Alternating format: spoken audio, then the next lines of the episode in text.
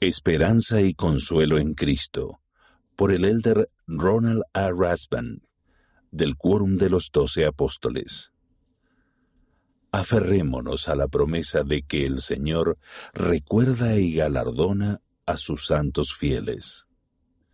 Jens y Anne Catherine Anderson tenían un testimonio profundo y perdurable de la veracidad del Evangelio restaurado de Jesucristo a pesar de los furiosos populachos y la persecución de la comunidad y la parroquia, se unieron a la Iglesia de Jesucristo de los Santos de los Últimos Días en 1861. Para la primavera del año siguiente hicieron caso al llamado de Sión, el cual los convocaba a ocho mil kilómetros, o sea, cinco mil millas de distancia en el valle del lago Salado. Congregarse en Sion significó dejar atrás su buena vida en Dinamarca, incluso amigos, parientes, y una hermosa granja que por generaciones había pasado de padre a hijo mayor.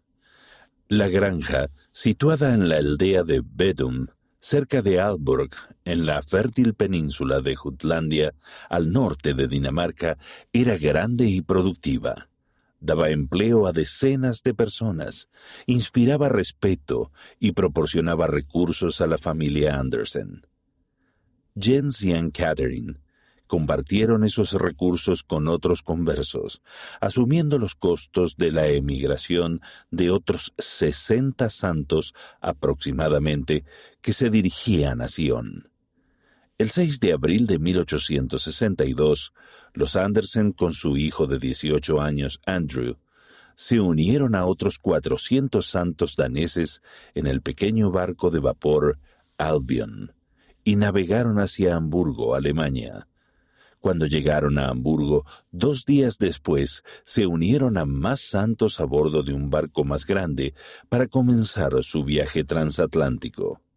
Sin embargo, el gozo de congregarse en Sion pronto se convertiría en pesar. Varios niños que se habían embarcado en el Albion tenían el virus del sarampión. Cuando la enfermedad se extendió entre los inmigrantes, cuarenta niños y varios adultos murieron y fueron sepultados en el mar. Entre ellos estaba Jens Andersen, de cuarenta y nueve años mi tatarabuelo. El sueño de Jens de llegar a Sion y edificarla con su familia y otros santos daneses terminó solo diez días después de que partieran de Hamburgo. Un historiador escribió, Un libertador que, al igual que Moisés, nunca puso sus pies en la tierra prometida, fue Jens Andersen de Vedum Alborn quien había ayudado a no menos de sesenta de sus compañeros a emigrar. Encontró la muerte en el Mar del Norte en 1862, poco después de partir de Alemania. La prueba de la vida terrenal. ¿Valió la pena el sacrificio de la familia Andersen, quienes abandonaron su cómoda granja y perdieron a su amoroso esposo y padre? Estoy seguro de que el mundo diría que no, pero el mundo carece de fe, de providencia y de la perspectiva eterna que ofrece el Evangelio restaurado de Jesucristo. Esa perspectiva nos ayuda a entender nuestra vida terrenal y sus muchas pruebas. Afrontamos temores, traiciones, tentaciones, pecados, pérdidas y soledad. Las enfermedades, los desastres, la depresión y la muerte nos destrozan los sueños. En ocasiones nuestras cargas parecen mayores de lo que podemos soportar.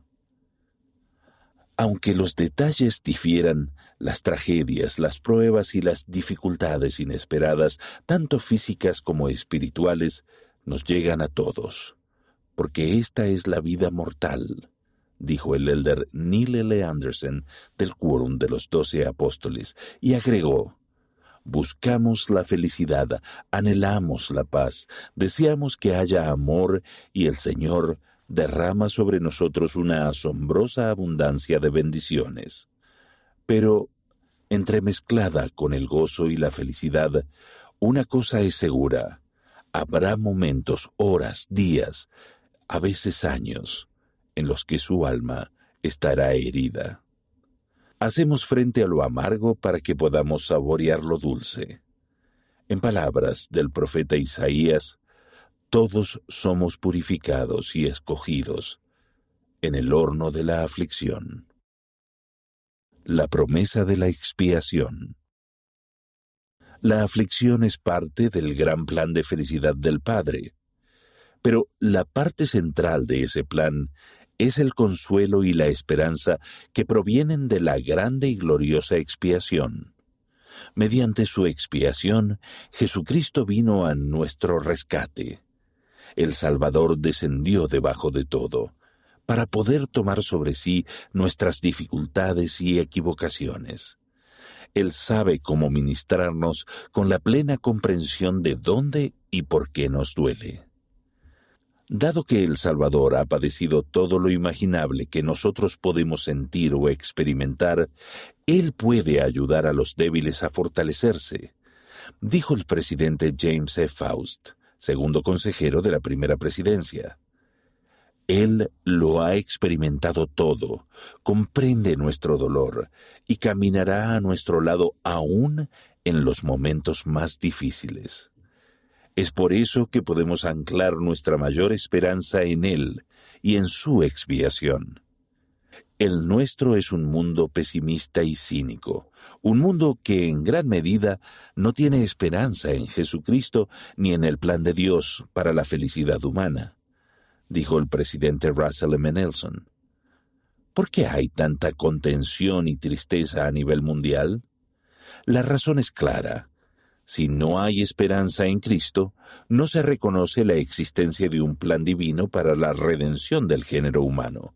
Sin ese conocimiento, las personas creen erróneamente que a la existencia de hoy le sigue la extinción del día de mañana, que la felicidad y las relaciones familiares solo son efímeras. Hallo esperanza y sanación en Jesucristo cuando asisto al templo y escucho las palabras de los profetas vivientes. Hallo consuelo cuando estudio pasajes de las Escrituras que testifican de Él y de su expiación. Cuando la vida terrenal amenace quitarnos la paz, acudan a lo que yo llamo las Escrituras protectoras. Las siguientes son algunas de mis favoritas. Antiguo Testamento destruirá a la muerte para siempre, y enjugará Jehová el Señor toda lágrima de todos los rostros. Isaías capítulo 25 versículo 8. Ciertamente llevó él nuestras enfermedades y sufrió nuestros dolores. Herido fue por nuestras transgresiones, molido por nuestras iniquidades. El castigo de nuestra paz fue sobre él, y por sus heridas fuimos nosotros sanados. Isaías capítulo 53 versículos 4 y 5 Nuevo Testamento Venid a mí todos los que estáis trabajados y cargados, y yo os haré descansar. Mateo capítulo 11 versículo 28 en el mundo tendréis aflicción, pero confiad, yo he vencido al mundo. Juan capítulo 16, versículo 33. El libro de Mormón. Y tomará sobre sí la muerte para soltar las ligaduras de la muerte que sujetan a su pueblo, y sus debilidades tomará él sobre sí para que sus entrañas sean llenas de misericordia, según la carne, a fin de que según la carne sepa cómo socorrer a los de su pueblo, de acuerdo con las debilidades de ellos. Alma capítulo 7 versículo 12. ¿Y qué es lo que habéis de esperar? He aquí os digo que debéis tener esperanza por medio de la expiación de Cristo y el poder de su resurrección, en que seréis levantados a vida eterna, y esto por causa de vuestra fe en Él, de acuerdo con la promesa. Moroni, capítulo 7, versículo 41. Doctrina y convenios. Sed de buen ánimo, pues, y no temáis, porque yo, el Señor, estoy con vosotros y os ampararé, y testificaréis de mí, sí, Jesucristo, que soy el Hijo del Dios viviente, que fui, que soy y que he de venir. Doctrina y Convenios, sección 68, versículo 6. Por tanto, no temáis, ni aun a la muerte, porque en este mundo vuestro gozo no es completo, pero en mí vuestro gozo es cumplido. Doctrina y Convenios, sección 101, versículo 36. Estos y muchos otros versículos testifican, como dijo el presidente Boyd K. Packer, presidente del Quórum de los Doce Apóstoles, de la promesa de la expiación de Cristo. Las súplicas del profeta. Cuando entendemos la importante función que desempeña el Salvador en nuestra felicidad ahora y en el mundo venidero, comprendemos por qué el presidente Nelson nos suplica que hagamos de él el cimiento espiritual de nuestra vida. Les ruego que dediquen tiempo al Señor hagan que su propio fundamento espiritual sea firme y capaz de resistir la prueba del tiempo, haciendo aquello que permita que el Espíritu Santo esté con ustedes siempre. Dedicar tiempo al Señor, agregó el presidente Nelson, incluye dedicar tiempo al Señor en su santa casa, por medio del servicio y la adoración en el templo. A cada uno de ustedes que han hecho convenios en el templo, les ruego que, de manera devota y constante, procuren comprender los convenios y las ordenanzas del templo. Siempre que ocurra cualquier tipo de conmoción en su vida, el lugar más seguro, desde el punto de vista espiritual, es vivir dentro de los límites de sus convenios del templo. Créanme cuando les digo que si su cimiento espiritual está edificado firmemente en Jesucristo, no tienen por qué temer. Grabados en sus palmas. ¿Qué sucedió con Anne Catherine y su hijo Andrew? Se desesperaron y regresaron a Dinamarca después de su triste viaje de seis semanas hasta la ciudad de Nueva York. No, confiando en su testimonio del Salvador y del plan de salvación, y confiando en Dios, valientemente siguieron adelante en un tren, un barco de vapor y una caravana de carromatos. Llegaron al valle del lago Salado el 3 de septiembre de 1862 y se unieron a la edificación de Sion. Se establecieron en Ephraim, Utah, donde Andrew se casó y formó una familia. Más adelante, Andrew trasladó a su familia, incluso a su madre, a Lehigh, Utah, donde llegó a ser un exitoso granjero, banquero y alcalde.